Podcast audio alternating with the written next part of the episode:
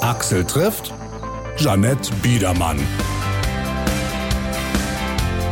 Ganz herzlich willkommen, das Abenteuer startet. Unseren Podcast gibt's ab sofort jede Woche Dienstag zum Download. Wenn er euch gefällt, wäre nett, wenn ihr es bewertet. Bitte auch abonnieren und das ist ganz wichtig für meine Gäste im Studio und auch für mich. Bitte weiterempfehlen. Ich bin Axel Metz, der eine oder andere kennt mich aus dem Radio, Hitradio RTL und in diesen Studios in Dresden darf ich auch meine Gäste zum Gespräch treffen. Als erstes ein großer Name der Nullerjahre, Jeanette Biedermann, Fernsehliebling bei GZSZ, anschließend Dauergast in den Charts. Die letzten Jahre waren für Jeanette ein bisschen zurückgezogener, aber jetzt startet sie wieder durch. Auch bei mir im Podcast, live und unplugged. Bitteschön. Okay, ich singe jetzt gemeinsam mit Ulrich Rode, meinem Gitarristen, deine Geschichten. Peter Frampton war für dich ein Held und die Musik das Größte auf der Welt. Hast seine Platten im Intershop bestellt. Das war nicht leicht, hast du mir mal erzählt. Als ich mit Mama das erste Mal nach Hause kam, hast du sogar das Treppenhaus geputzt im Überschwang. Konntest kaum glauben, dass du jetzt Papa warst. Warst so gerührt, wenn du darüber sprachst. Und gerade saßen wir noch mit nem Bierchen am Feuer. Und ich hör dich noch sagen, alles wird gut in den nächsten Jahren. Nächsten Jahr, nächsten Jahr. Und mit einem Mal bäumt sich das Leben auf, reißt dich radikal aus meinem Leben raus. Was mir am meisten fehlt, sind deine Geschichten, deine Geschichten, sie bleiben am wenn wir sie erzählen weiter erzählen. Was würde ich dafür geben, noch einmal von dir zu hören? Alles wird gut in den nächsten Jahren.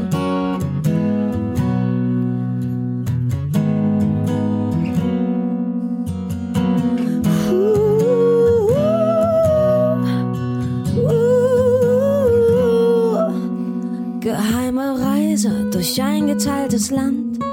Nach ein paar Tagen kamen wir endlich an.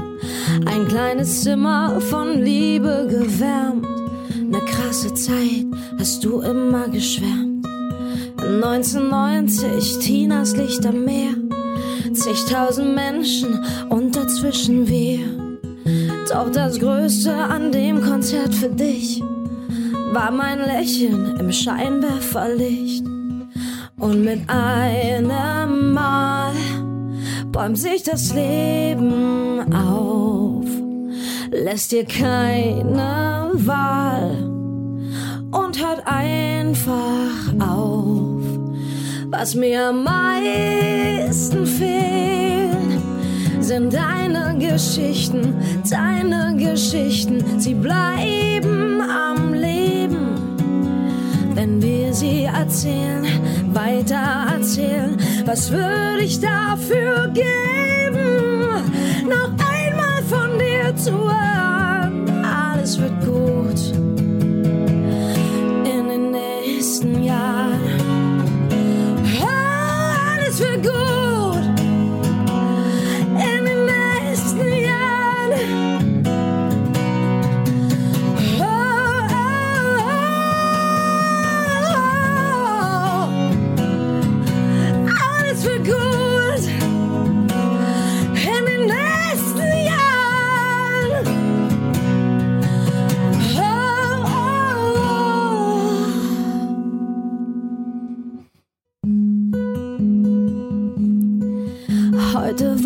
Mich mit Freunden treff, erzähl ich gern Geschichten über dich und bin mir sicher, dass du glücklich bist, weil du zu meiner Lieblingsgeschichte geworden bist.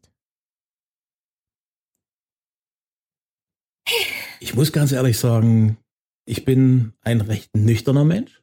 Ja.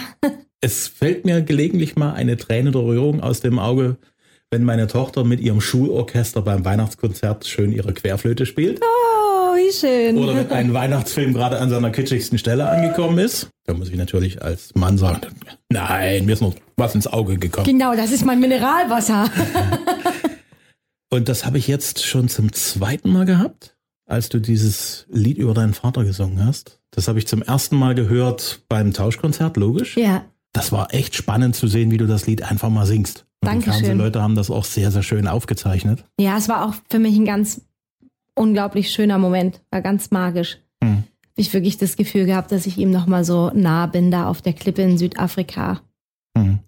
Und jetzt, gut, du bist hier in einem relativ schmucklosen Radiostudio und hast das Ding im Prinzip, also ich hätte beinahe ein Taschentuch gebraucht. Oh, Ich habe es gerade noch mal so hochziehen können, die Träne. Dankeschön, vielen Dank. Ja, ich mach dann immer die Augen zu und ähm, versink dann wirklich in mir und in diesen Gedanken.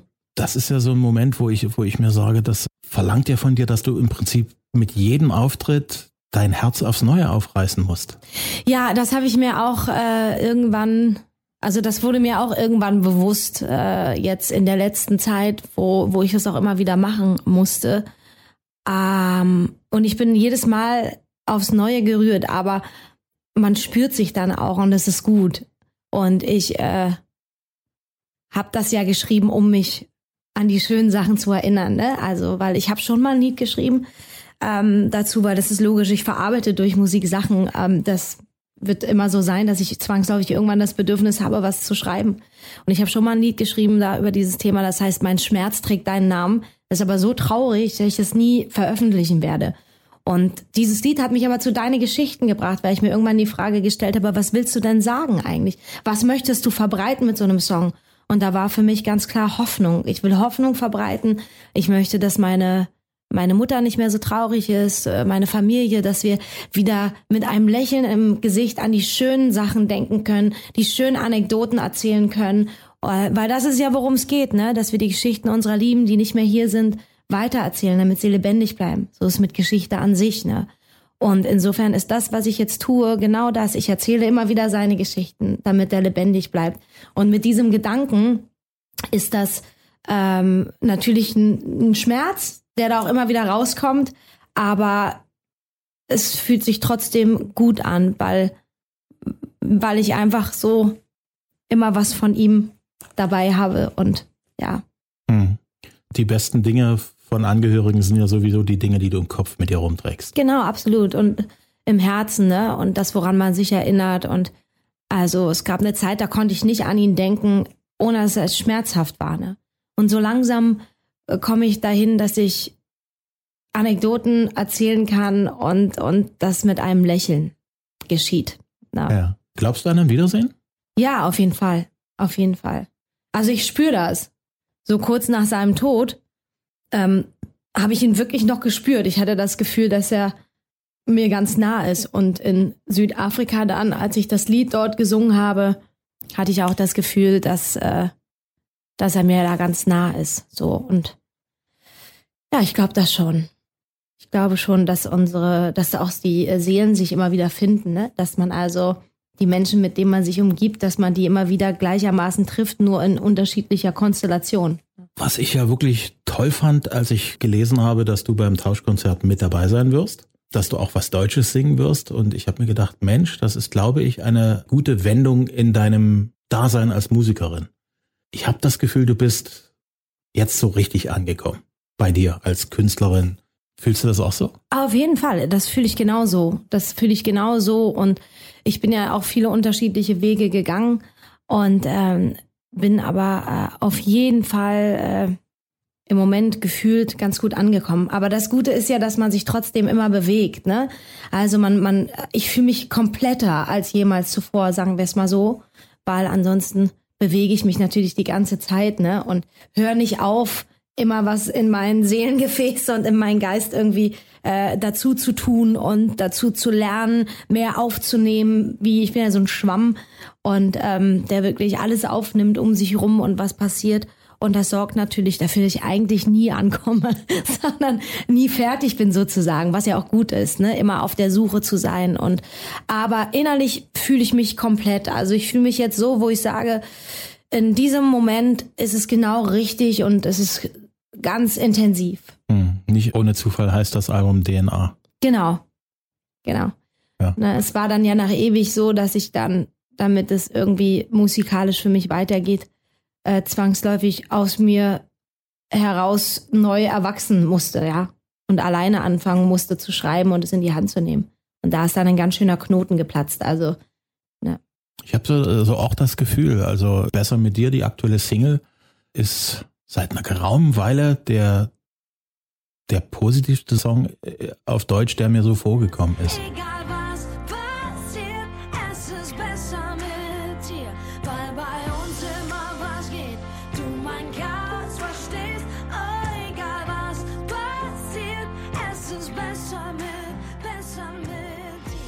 Gibt es da eine, eine, Geschichte, wie du zu dem Song gekommen bist, wie du dort gesagt hast, ah, das ist es, das möchte ich gern machen. Darüber möchte ich singen. Ja, und es ist ganz, ganz klein. Es ist ganz, was ganz Kleines, was ganz wichtig ist, nämlich die Tatsache, dass es wirklich Menschen gibt, die alleine nur durch ihre Gegenwart, dadurch, dass sie in deinem Leben sind, da haben die noch gar nichts gemacht. Nur die bloße Anwesenheit äh, dein Leben besser machen, ja. Und das finde ich ist, so ganz klein, aber es ist ganz wertvoll, weil so ist das, ja, dass äh, ein Mensch einfach alles besser macht, weil er einfach nur da ist. Und dann kommt alles andere, was dieser Mensch tut, was er nicht tut, äh, wie er für dich da ist und so weiter. Aber ich finde diesen Moment davor so so wunderschön, ja. Ähm, so ist es zum Beispiel auch, äh, ne, jetzt Eltern, die Kinder haben, ne. Und man sagt einfach nur, weil du da bist, ist mein Leben besser weil du auf die Welt gekommen bist und weil es dich gibt. So. Und das, ähm, das ist das, was ich sagen wollte. Ganz, ganz einfach. Und ich habe natürlich in dem Song auch ein bisschen von meinen Schwächen hier und da gesprochen, ne? Also gerade so im, im, im zweiten Vers, auch im ersten Vers, dass ich manchmal auch so bisschen eigenbrödlerisch bin und so, ne? Und die Tatsache, dass ein so ein Mensch auch komplett so akzeptiert, wie man ist und eigentlich versucht zu verändern. Und das ist ja auch eine große, große Eigenschaft, ja. Hm. Zu sagen, weißt du, so wie du da sitzt, so liebe ich dich und sei einfach so. Und ich werde dich nicht verändern wollen und ich äh, äh, verzeih dir alles und ähm, ja, das fand ich einfach super schön. Es ist auch so ein kleines Danke an solche Menschen. Ja, damit hast du einen der weisesten Sprüche gesagt, also weil viele Menschen versuchen ja auch immer an einem zu biegen. Ja, und Manchmal das ist, versucht man das ja auch selber und das funktioniert ja nie wirklich. Nein, und es ist auch nicht gut und es ist auch nicht gesund. Also, weil am Ende ist es ja auch für einen selber ganz, ganz toll und ein Liebesbeweis, wenn der andere sich zu 120 Prozent einfach so gibt, wie er ist, ne, und sich nicht verstellt, sich nicht anders verhält, nicht Dinge vielleicht verschweigt oder nicht sagt aus Angst, du könntest irgendwie komisch reagieren. Ja, das hm. ist ja, also wir, wir wollen ja eigentlich diese Offenheit und diese, dieses Pure. Mhm. Gibt's auf dem Album, ich weiß, das ist immer schwierig, weil ein Musiker hat in der Regel alle seine Lieder auf dem Album lieb, wie so einzelne Kinder. Äh, gibt's einen, den du aus einem speziellen Grund lieb hast, weil du sagst, mit dem habe ich lange gekämpft, mit dem habe ich, der ist irgendwie ganz anders geworden, als ich es am Anfang vorhatte. Gibt's da so einen Song? Mhm wie du schon sagst, man liebt natürlich alle Songs. Alle Songs gehören ganz tief zu mir und äh, sind ganz, ganz wichtig. Aber wenn du sagst, gibt es einen Song, mit dem du gehadert hast, wo du länger dran geschrieben und gearbeitet hast, dann äh, ist das tatsächlich eine Handvoll Worte. Warum? Weil ähm, dieses Thema war mir so wichtig, äh, weil wir vergessen oft, wie mächtig Worte sind, was Worte alles anrichten können. Und ähm, äh, was sie auch anrichten können, wenn sie nicht mehr ausgesprochen werden können. Also ich konnte zum Beispiel mit meinem Vater am Schluss nicht mehr reden, mhm. weil er hatte einen Luftröhrenschnitt und er konnte nicht mehr sprechen. Und ähm, ich habe Theater gespielt und ich kam zu spät. Ja, ich konnte dann nicht mehr mit ihm reden und, und mir fehlte am Ende seine Stimme und mir fehlte sein Lachen und seine Worte. Er konnte ja nur noch lautlos mit dem Mund formen, ja. Ich war sehr dankbar, dass um, um diese lautlosen Worte, ich habe ihm gesagt, dass ich ihn lieb hab zum Schluss und er hat mir gesagt, ich dich auch, hat er mit den Lippen geformt, lautlos. Ich bin sehr dankbar darum gewesen. Ähm, das hat mich so unfassbar glücklich gemacht, diese zwei lautlosen Worte. Und insofern ähm, wollte ich da unbedingt einen Song drüber schreiben, wie mächtig diese Worte sind. Und ich habe bei einer Handvoll Worte ganz lange dran rumgeschrieben, um das, äh, um die richtigen Bilder zu finden von Situationen, wo es für mich wichtig war und wo Worte für mich was ganz äh, Entscheidendes verändert haben und bewirkt haben. Hm. Du hast vorhin gesagt, du bist eigenbrötlerisch wenn man dich so sieht und erlebt, hat man gar nicht den Eindruck, weil du gehst auf die Leute zu, du bist da und so. Hast du tatsächlich so eine Phase, wo du sagst, jetzt lasst mich mal alle in Ruhe, ich muss jetzt wirklich ganz, ganz sehr für mich sein? Ja, ich, ich singe ja bei Besser mit dir, ich bin gern allein wie der Lonesome Rider. So. Ja. Das ist schon so. Also ich, ich bin schon manchmal ein bisschen eremitisch drauf. So. Das, ähm, äh, ja, weiß ich auch nicht. Ähm, das ist so bei mir. Vielleicht ist es auch deswegen so, äh, wenn man auch mit vielen Leuten zu tun hat und so, dass man dann auch mal die Einsamkeit sucht, ja. Aber ähm, oft ist es auch die, äh, ich rede ich gar nicht so von der Einsamkeit, dass man alleine als Mensch alleine sein möchte, sondern eher von der emotionalen, also ich teile ganz oft das Tiefinnere nicht mit den wichtigsten Menschen. Weißt du? Und mhm. erzähle denen gar nicht, was in mir drin los ist, sondern mach das alles mit mir selber aus, weißt du? Und dann äh, kriege ich immer gesagt, hey, dafür sind wir auch da, dass du mal dein Herz ausschütten kannst. Du musst nicht alles mit dir alleine ausmachen, ja? Du kannst auch einfach mal, ey, dafür sind wir da. Belaste uns, hau raus, sag, sprich mit uns, lad alles ab, so, ne? Und das ist äh, eher damit gemeint so. Ansonsten, wenn, wenn wir jetzt einfach nur ganz normal reden, kann ich durchaus auch mal eine Zeit lang ganz gut alleine sein, guck meine Serien, mache irgendwie nur das, was ich will, ganz egoistisch und alleine. Ähm, aber es gibt dann irgendwann auch einen Punkt, äh, da bin ich dann auch sehr einsam und da brauche ich dann auch jemanden. Aber man gewöhnt sich halt daran, wenn man viel unterwegs ist, ja. Dann bist du abends halt in deinem Hotelzimmer alleine und dann gewöhnt man sich an so eine gewisse Einsamkeit und macht das auch ein bisschen zu seinem. So. Mhm. Ja. Du hast mir gerade eben ziemlich aus der Seele gesprochen. Auch ich mache viel zu viele Dinge mit mir selber aus. Mhm. Was total recht. Weil du gerade gesagt hast, Serien, meine Serien, was sind so deine Serien? Ähm, oh Gott, was sind so meine Serien? Ich, ich gucke ja so Fantasy-Zeugs total gerne, weil ich manchmal die reale Welt nicht ertrage. Äh, Gerade wenn man Nachrichten und, und sowas alles anmacht und sieht, was alles Schlimmes äh, passiert, äh, welche furchtbaren Präsidenten am Werk sind und böse Pläne haben und ähm, davor fliehe ich gerne und deswegen gucke ich gerne so Fantasy-Sachen. Das letzte, was ich geguckt habe, war Stranger Things. Mhm. So und ich mag halt so ja, ich habe geguckt The Originals und Vampire's Diary und sowas. Heißt du so äh, Vampir, Fantasie, Zauber, Hexenquatsch. Ähm, das Einzige, was ich mir wirklich an, an so Comedy-Sachen angeguckt habe oder an, noch gucke gerade, ist Modern Family. Das finde mhm. ich auch lustig. Also ich bin so Crossing-mäßig unterwegs. Ich gucke mir dann zwar auch ganz gerne mal so geschichtliche Ereignisse an. Also Tschernobyl habe ich mir zum Beispiel angeguckt. Das ist so eine Miniserie. Und ähm, ja, ganz viel. Ich gucke ganz viel so kreuz, kreuz und quer. Klar. Ähm, da ja momentan auch so wahnsinnig viel produziert wird und auch in Deutschland geht das ja los, mhm. dass da Serien gemacht werden, wo man wirklich sagt, hui, also das ist. Äh, Jerks war zum Beispiel so. Zum Beispiel. Muss ich sehr lachen. Mhm. Mega gut. Könntest du dir vorstellen, in so einer Produktion also äh, auch, auch mitzumachen? Und wenn, was, was wäre das, wo du sagst, das würde mich reizen? Also ähm, an sich reizt mich äh, per se erstmal ein guter Stoff so. Ne? Also das muss immer ein Stoff sein, den ich spannend finde, den ich abgefahren finde. Ähm, und dann kann ich gar nicht genau sagen, was für eine Figur.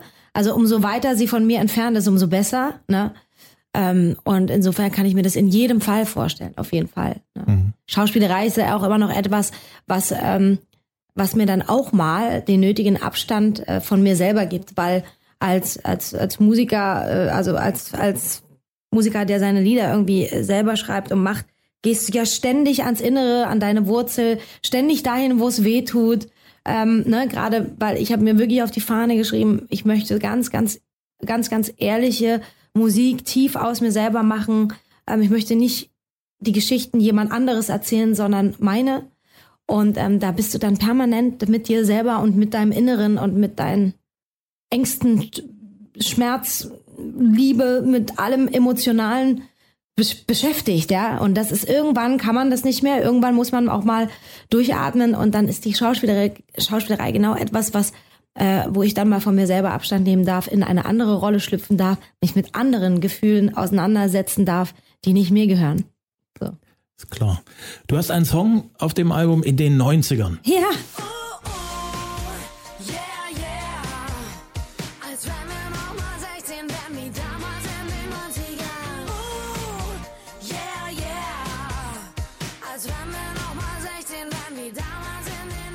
Die 90er waren ja auch zu einem gewissen Teil deine Zeit, wo du plötzlich so aus dem, so für, alle anderen spürbar aus dem Nichts gekommen bist.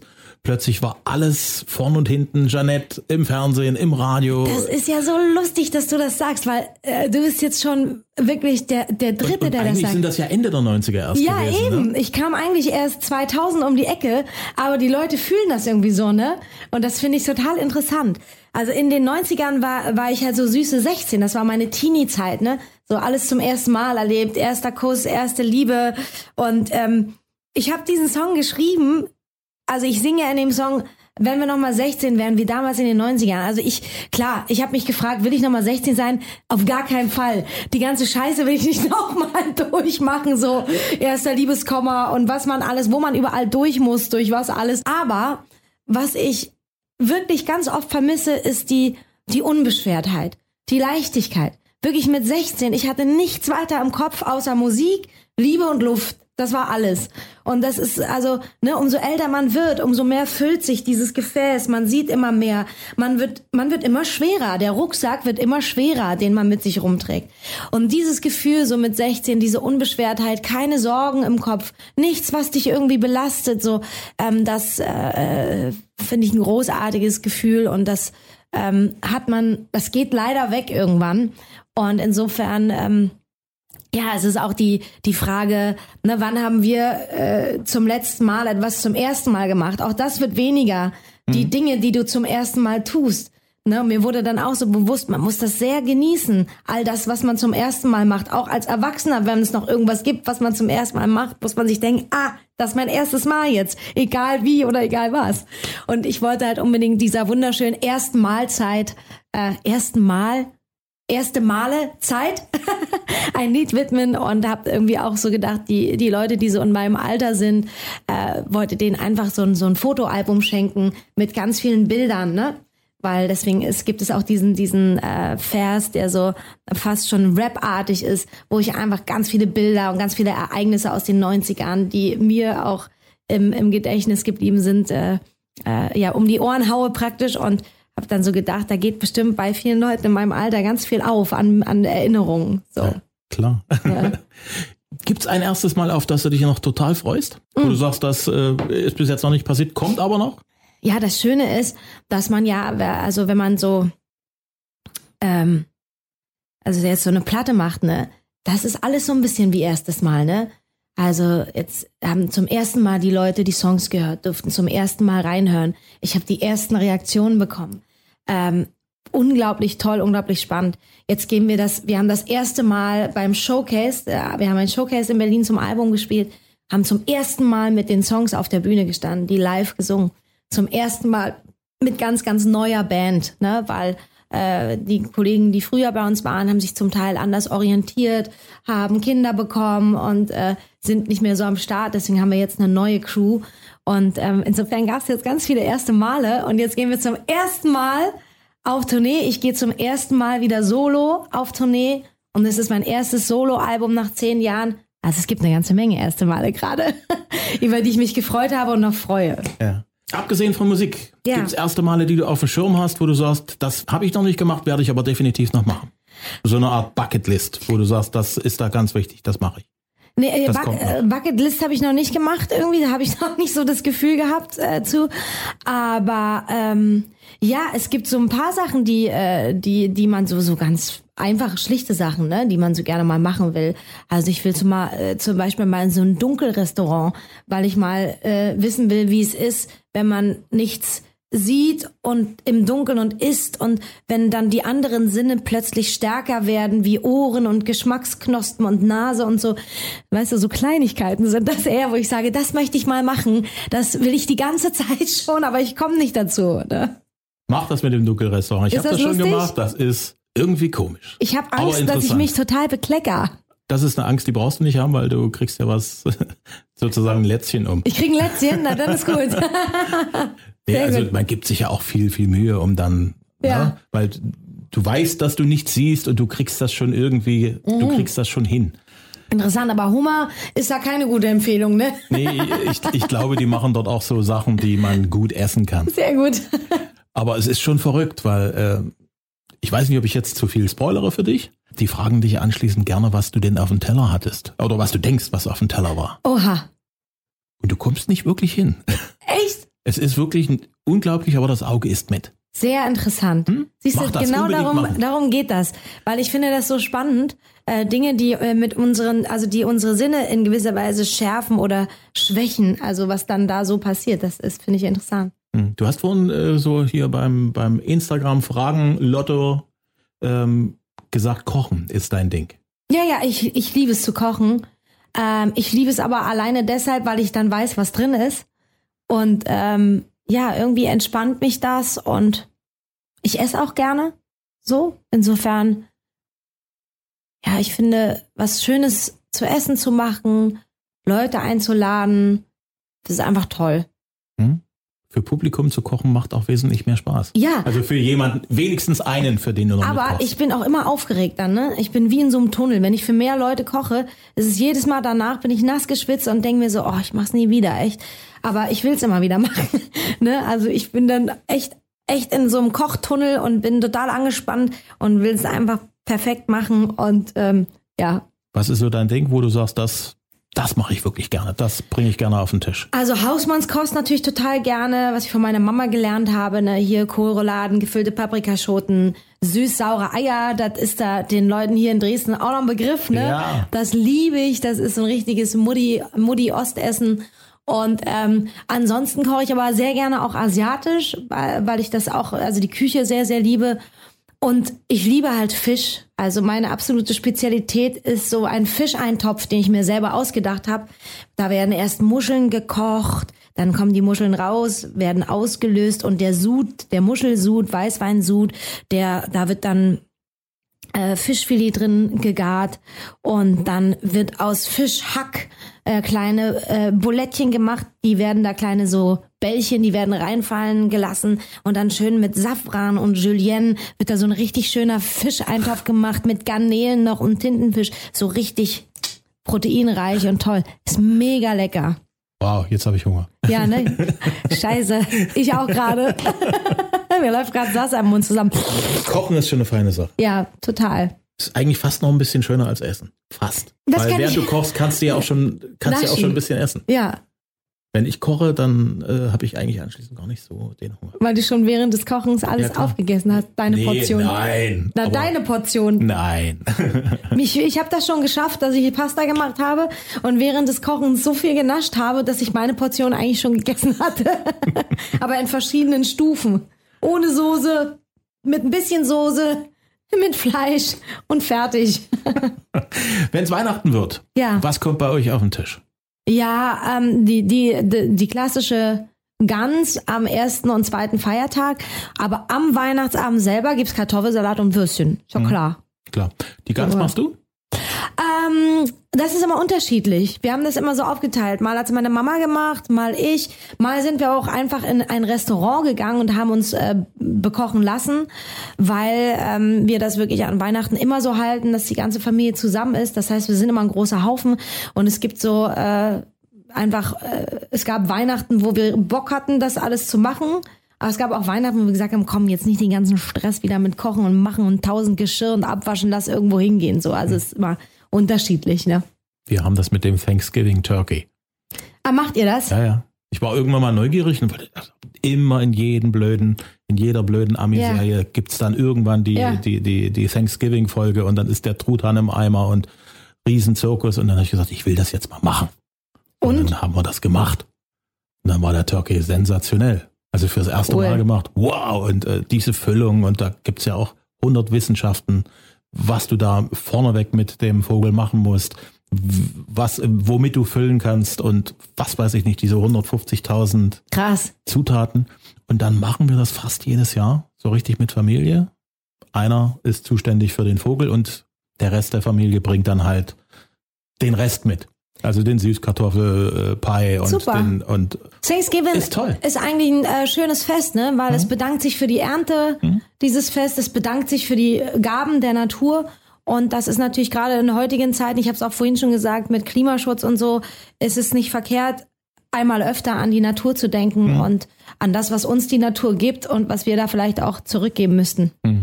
Oder zurücknehmen müssten an Sachen, die wir in die Welt geschafft haben. Und die äh, Tatsache, dass man sowas dann auch zelebriert und toll macht und sich da viel Mühe gibt, dass das alles schön wird und gut schmeckt, ist auch ein gewisser Punkt, wo man auch Dankbarkeit zeigt dafür, Ja, total. indem man es ordentlich macht und schön macht. genau. Das stimmt. Du bist auf Tour. Du kommst nach Sachsen. Du bist am 3. Februar in Leipzig. Einen Ja. Tag später bist du in Dresden. Ja, Wenn du an Leipzig denkst und die Augen schließt, was fällt dir als erstes ein? Ah. Welche Gedanken schießen dir da durch den Kopf? Leipzig ist eine sehr, sehr, sehr schöne Stadt und die aber oft so unterschätzt wird. Ne? Äh, klar, Dresden ist eine Perle, da braucht man nicht drüber reden, das ist weltweit einfach klar. Aber Leipzig wird gerne unterschätzt und dabei ist es auch eine wunder wunderschöne Stadt, die tolle alternative Ecken auch hat mit tollen Cafés und einer tollen Szene. Also super, super schön, wirklich. Hm. Gibt es irgendwo in Dresden eine Ecke, wo du sagst, das ist meine Lieblingsecke? Ja, es ist schon äh, rund um die Frauenkirche, die Innenstadt, ja. Ähm, dann äh, natürlich das äh, Wasser, die tollen Brücken, ähm, Elbufer, lang rauf, runter, ne? Das ist wunderschön. Also das äh, ist wirklich einfach traumhaft. Aber auch Dresden-Neustadt ist cool. Da gibt's auch so schöne Szene, Szene-Ecken und so. Also das ist äh, äh, toll. Also ich äh, bin super, super gerne in Dresden. Bin ich wirklich, weil es ist immer, ähm, ja, so auch so ein Stück Geschichte, ne? Also die man halt einfach spürt und sieht und man, ich bin immer ehrfürchtig vor so alter, super schöner Architektur. Für mich wohnt da auch noch was drin. Ja, du spürst in den Mauern die Zeit und die Energie alter, ja, alte Energie spürst du da einfach drin. Und das finde ich immer sehr spannend und, und interessant. Hm. Wenn du auf Tour gehst mit dem neuen Album, wird es auch was aus deiner Zeit davor geben? Na klar, na klar. Also ich bin ja immer, äh, ein Album ist ein Zeitdokument, ne? Also DNA dokumentiert das wirklich die letzte Zeit jetzt so in meinem Leben. So.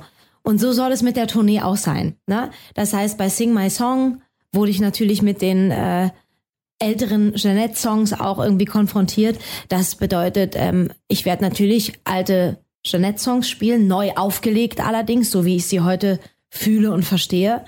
Und ähm, werde auch ewig Songs spielen, weil das war auch ein ganz, ganz wichtiger Teil meines Lebens. Und werde aber natürlich auch ganz viel von DNA spielen. Also wir werden auf jeden Fall lange spielen. Wir werden den Leuten wirklich was bieten äh, für, ihr, für ihre Eintrittskarte. Und ähm, ja, ich bin schon, äh, in mir kreist und äh, dreht sich schon alles, was ich alles machen will und was ich auf die Bühne bringen will. Und ähm, ich bin schon gerade richtig am Rotieren. Hm. Wie groß wird die Band sein, mit der du losmarschierst? Ähm, warte, ich muss zählen. Ähm, äh, hä, hä, hä, hä, hä, acht. Wir sind acht. Mit mir neun. Also doch eine ganz schön ordentliche Kapelle. Ja, auf jeden Fall. Es muss auch knallen im Karton.